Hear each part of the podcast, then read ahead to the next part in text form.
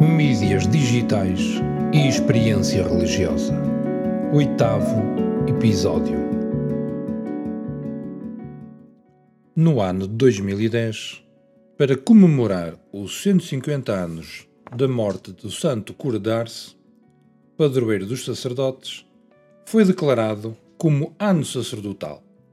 Daí que a mensagem desse ano verse muito o ministério sacerdotal. Intitula-se O sacerdote e a pastoral no mundo digital, os novos média ao serviço da palavra. E embora tenha como referência o presbítero, há aqui muitos ensinamentos para toda a Igreja. Começa-se por referir que a comunicação no mundo digital tem implicações muito profundas na pastoral, pois oferece possibilidades para exercer o serviço à palavra e da palavra.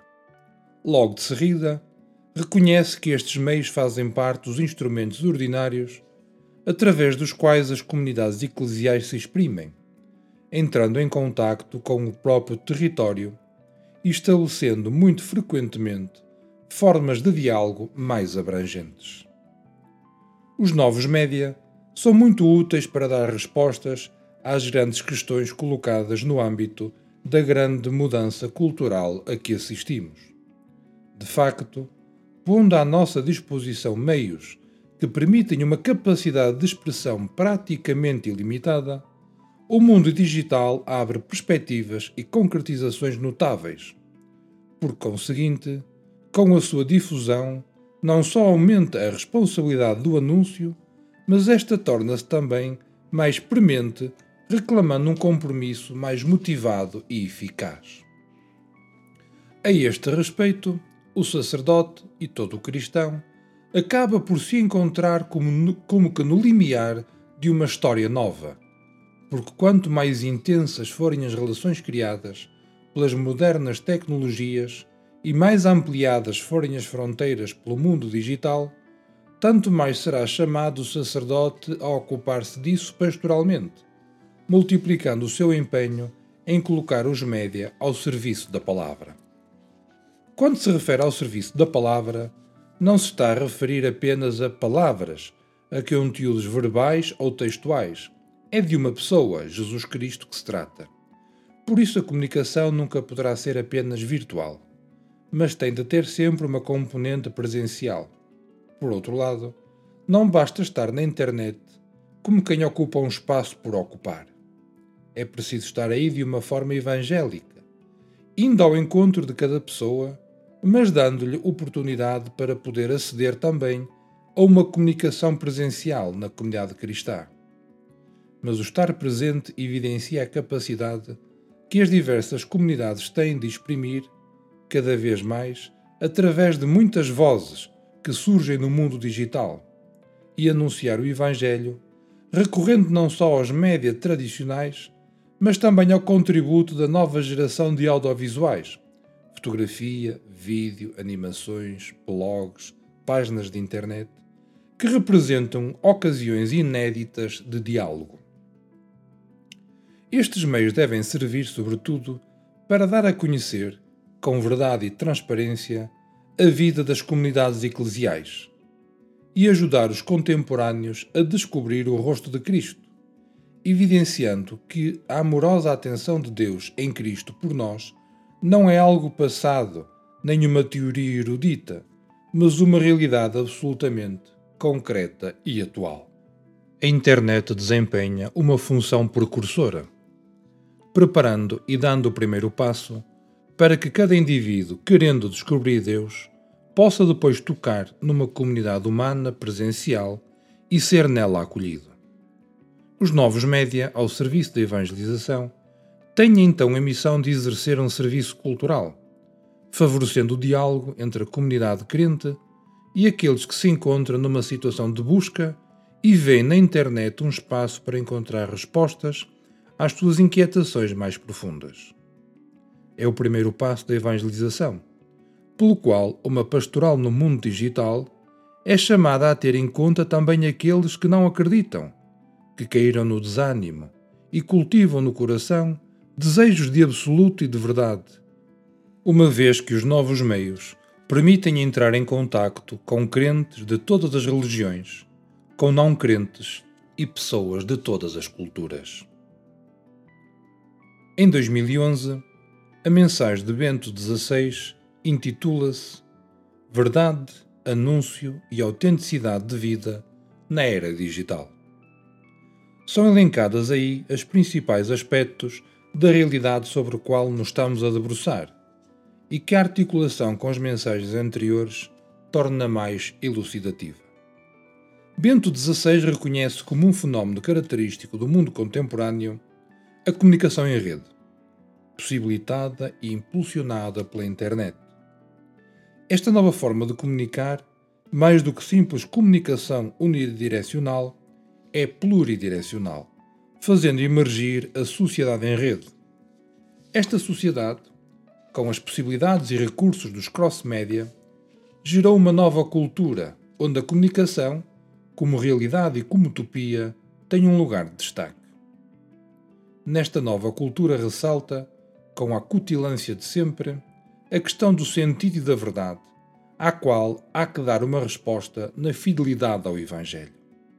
Compreensível e credível nesta nova realidade mediática.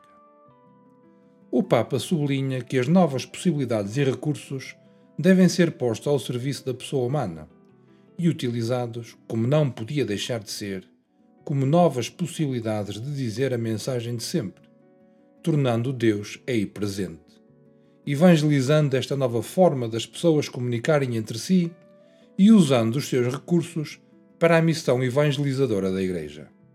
Postula que estas ferramentas sejam usadas sabiamente, podendo contribuir para satisfazer o desejo de sentido, verdade e unidade que permanece a aspiração mais profunda de todo o ser humano.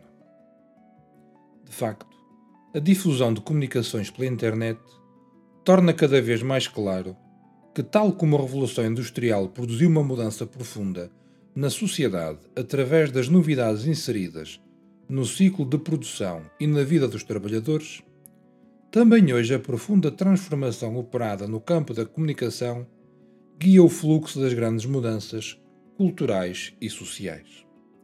Está-se a alterar não só o modo de comunicar, pelo recurso a novas e poderosas ferramentas, mas o próprio fenómeno da comunicação em si mesmo, o que origina uma profunda alteração cultural, que a Igreja quer assumir e integrar na sua milenar tradição. Até porque, com este modo de difundir informações e conhecimentos, está a nascer uma nova maneira de aprender e pensar, com oportunidades inéditas de estabelecer relações e de construir comunhão. Neste contexto, transmitir informações significa, com frequência, sempre mais inseri-las numa rede social, onde o conhecimento é partilhado no âmbito de intercâmbios pessoais. Já não faz sentido aqui a clássica distinção entre produtores e consumidores de informação até porque o que emerge é o fenómeno da partilha. Esta nova dinâmica contribuiu para uma renovada avaliação da comunicação, considerada primariamente como diálogo, intercâmbio, solidariedade e criação de relações positivas. Mas também evidencia alguns limites próprios do fenómeno de comunicar, como sejam o caso da parcialidade da interação, a tendência a comunicar só algumas partes do próprio mundo interior, o risco de cair numa espécie de construção da autoimagem que pode favorecer o narcisismo. A presença e participação nestas formas de comunicar conduzem a um estabelecer diferente de formas de relação interpessoal, influi sobre a percepção de si próprio e, por conseguinte, inevitavelmente, coloca a questão não só da justeza do próprio agir, mas também da autenticidade do próprio ser. Esta chamada de atenção sublinha duas realidades antagónicas. Por um lado, a presença nestes espaços virtuais pode ser o sinal de uma busca autêntica de encontro pessoal com o outro. Mas, por outro lado, há o risco de cada um refugiar-se numa espécie de mundo paralelo ou expor-se sucessivamente e de modo excessivo ao mundo virtual. É neste sentido que a mensagem exorta para que nesta busca de amizades e de partilha, cada um seja autêntico, fiel às suas convicções, sem ceder à ilusão de elaborar um perfil público artificial diferente daquilo que a pessoa é realmente. Outro dos dados a ter em conta prende-se com a quantidade e velocidade de informações que circulam, levando ao desafio de quem comunica o faça de forma autêntica e reflexiva. Se ao comunicar, cada pessoa já diz de si, de certa maneira, o modo e o conteúdo de comunicação dizem a pessoa. Aos cristãos é pedido que digam a sua visão do mundo, as suas esperanças e os seus ideais. Nasce então aquilo que Bento XVI chama o estilo cristão da presença no mundo digital. Os cristãos são chamados a estarem na internet, a ocuparem este espaço, não apenas com conteúdos estritamente religiosos, mas também, e citamos, testemunhar com coerência o próprio perfil digital e no modo de comunicar, escolhas, preferências, juízos que sejam profundamente coerentes com o Evangelho, mesmo quando não se fala explicitamente dele. Aliás, também no mundo digital, não pode haver anúncio de uma mensagem sem um testemunho coerente por parte de quem anuncia. Nos novos contextos e com as novas formas de expressão, o cristão é chamado de novo a dar resposta a todo aquele que lhe pergunta a razão da esperança que está nele. Para concretizar este objetivo, o Papa destaca seis ideias a ter bem presente, desafiando as lógicas típicas da internet. A primeira é que a verdade que se anuncia não deduz a sua validade dos critérios de popularidade e da quantidade de atenção que se lhe dá o fundamento é outro. Segunda, deve comunicar-se a mensagem cristã na sua integridade e exigência e não mitigá-la para a tornar mais atraente. A terceira ideia é de que a mensagem cristã é permanente e não algo esporádico ou de atração momentânea. Em quarto lugar, a exigência de que o Evangelho não é algo que possa ser considerado um mero bem de consumo superficial, mas antes exige uma resposta livre e ponderada. A quinta ideia alerta para o facto de que as relações virtuais não são um fim em si mesmas e devem desembocar sempre em encontros e experiências presenciais. Têm de ser encarnadas e partilhadas com aqueles com quem se partilha a vida diária. A última ideia que Bento XVI realça, e na sequência das anteriores, é que só há transmissão da fé quando se chega a um encontro presencial. As possibilidades das conexões virtuais só alcançam o seu sentido quando permitem e potenciam a pertença física a uma comunidade. Mídias digitais e experiência religiosa.